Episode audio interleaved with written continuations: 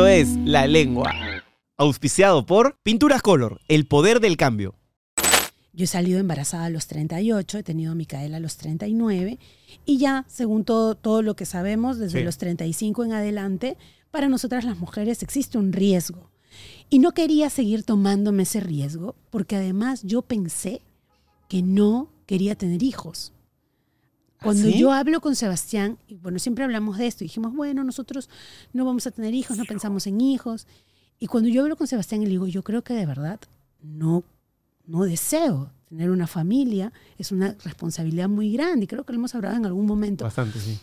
Y él me dijo, mira, Mari Carmen, tú eres mi familia. Tengamos o no tengamos hijos nosotros, yo quiero estar a tu lado. Y luego yo quiero estar al tuyo. Y el día siguiente dije, ya, ya sí quiero. ¡Qué linda forma de pensar!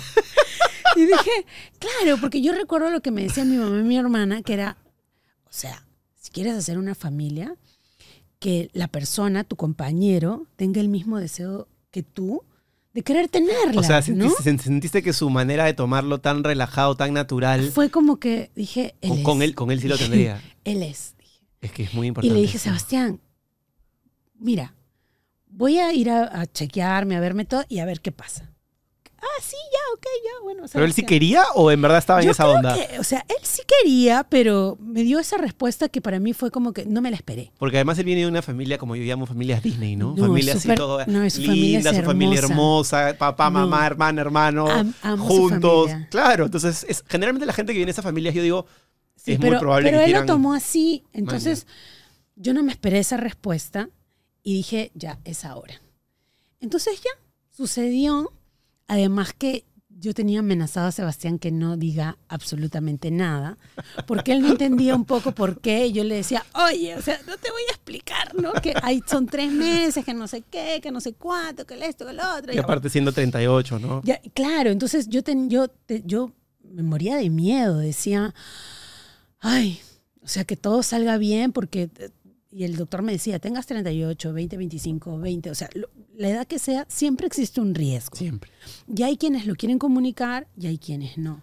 Y yo que ya no, no quería ilusionar a mi familia, no quería ilusionar a la gente que estaba a mi alrededor y que me quería y que tanto me preguntaba, ¿te vas a casar? ¿Vas a tener hijos? Durante toda mi vida he tenido esa pregunta aquí. Con el inflador. Exacto, toda la vida. ¿Cómo o sea, yo desde toda la vida, Jesús me ha preguntado cuándo me voy a casar y cuándo voy a tener hijos, que decía, yo digo, ay, estoy embarazada y voy a tener a todo el mundo observándome. Y es una presión. Y, y quiero estar tranquila. La única que sabía en ese momento era Susana, mi jefa, era Sebastián. Ni siquiera sabía mi familia ni su familia, no sabía nadie. Bueno, qué bueno que Sebastián sabía, porque si no, no hubiera estado un poco jodido, ¿no? Sí.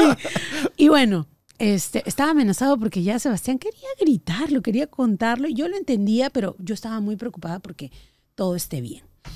Y bueno, se adelantaron un poco en la noticia y como ya salió en la noticia que, que estaba embarazada, entonces tuve obligada que decírselo Pero- a, mi, a mi familia. Y no tuviste que hacer un tratamiento especial ni nada, No, lo sencillamente que, te yo salió hice, lo, natural. lo que yo hice antes fue congelar, congelar mis óvulos, porque dije, ok, yo había tenido una operación anterior, que era una operación a un mioma, que había sido grande, y este mioma había causado como una cicatriz Cicatrices. dentro y se pegaron las paredes del útero. Entonces tuvieron que intervenirme para despegarlas y para poder hacer el, el, digamos, la, la, la preparación Claro, para que no haya embarazo ectópico, esas cosas. Entonces, y todo fue dirigido. Entonces, en ese momento, yo me acuerdo, Marcelo, mi doctor, lo máximo, eh, yo para una final de Yo Soy, me sentí pésima. Y yo hasta ese momento no había tenido COVID, todos habían tenido y yo no había tenido COVID. Pero me sentí pésima, así que estaba, pero escúchame, yo dije, tengo COVID. Entonces lo llamo a mi doctor y le digo, oye, vamos a seguir con eh, todo esto dirigido o yo creo que tengo COVID. Entonces pararíamos esto y lo pasamos para...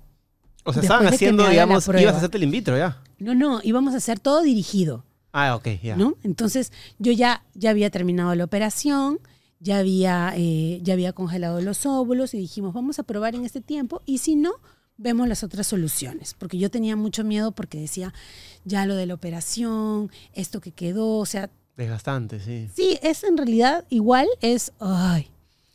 Bueno, esa, esa etapa yo la, yo la viví además preocupada, pero con mucha ilusión.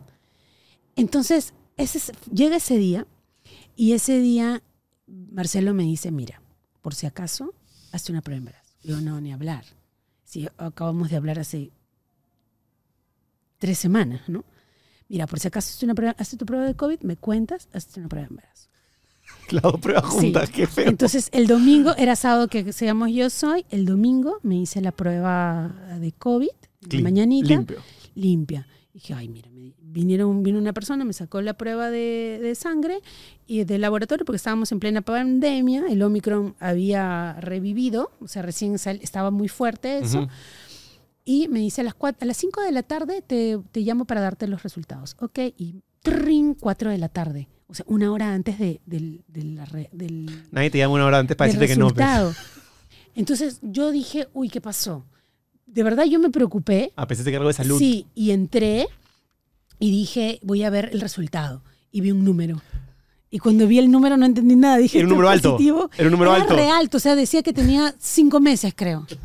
Entonces dije, no, aquí algo debe haber pasado. Para la gente que nos ve y no sabe cómo funciona esto, las pruebas de embarazo por sangre son de un laboratorio que Sí. te llega un número y en el número hay un rango. Pero claro, tú lees el número y no es que dice si embarazada o no embarazada, Claro. como debería ser, ¿no? Hay un fucking número, así me enteré yo que iba a ser papá también, y uno interpreta ese número. Claro, pero ese número que era como mil y pico, no sé cuánto, en el rango decía tres meses. Claro, y yo decía, no, pues, hace tres meses estaba operada, o sea, no había forma, ¿no?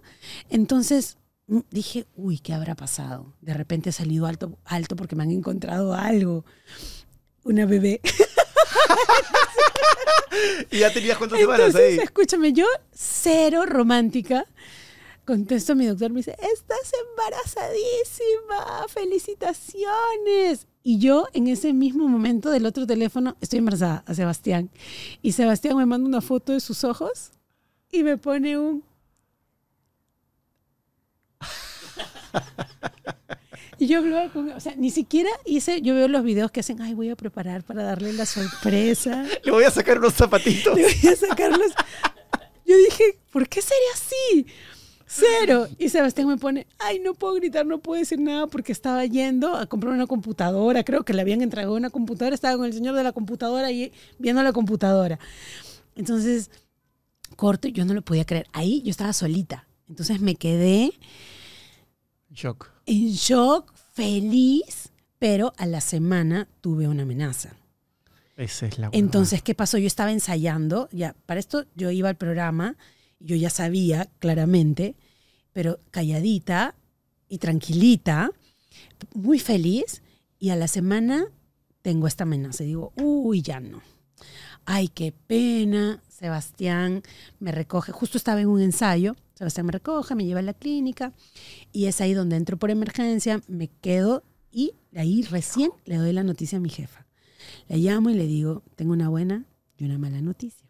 La buena noticia es que estoy embarazada. Y ella pues sabía que yo quería, y yo, porque yo le dije, voy a aceptar, pero lo más probable es que yo este año quiera salir embarazada. Y me dijo, no hay problema, todo bien, Mari, aquí estamos, ya, perfecto. Entonces ella sabía que yo quería, pero no sabía que ella estaba embarazada.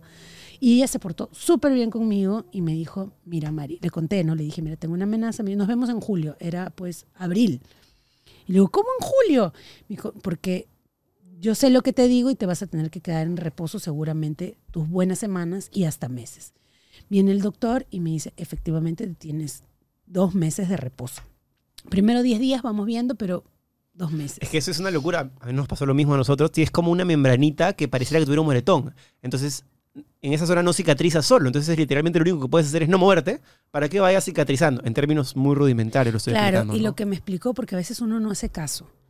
Tú dices, no, pero yo me siento bien, porque yo no sentía nada. O sea, yo me sentía muy bien, no sentía nada. Pero claro, lo que sucede es que esta lagunita eh, que, se, que se hace como este hematoma, si tú te paras, puede correr y desprender Exacto. el saco gestacional. Así es. Entonces, en ese momento ya investigué y sabía que no me tenía que mover. Y literal, no me moví. O sea, no me moví.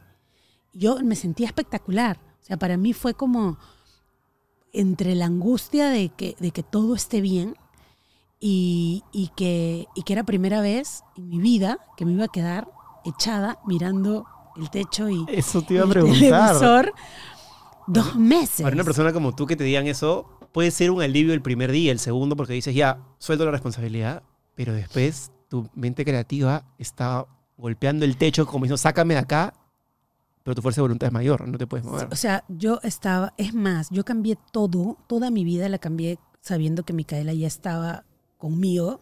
Mi alimentación, que nunca en mi vida la había cambiado, cambié mi alimentación, cambié mi vida, cambié mis horas de sueño, mi descanso, cambié todo. O sea, todo lo que no había hecho en toda mi vida, en mis 38 años, lo hice desde que supe que Micaela ya estaba conmigo. ¿Y en qué momento ya pudiste soltar ese estrés y pudiste ya vivir un embarazo más normal? No sé, sal- sal- salir a la calle, bailar. Ya cuando cumplo los cuatro meses, que el doctor me dice, mira, vamos a esperar los tres, yo le dije, no, espera más, porque quiero que todo esté real, no, no quiero ilusionarme y que después no. Entonces me dijo, muy bien, tranquila, que no sé qué. Todas las semanas íbamos a, hacer, a hacerme ecografías, ecografías, exámenes, ecografías, exámenes. Veía mil videos, mil cosas. Belit me decía, prohibida.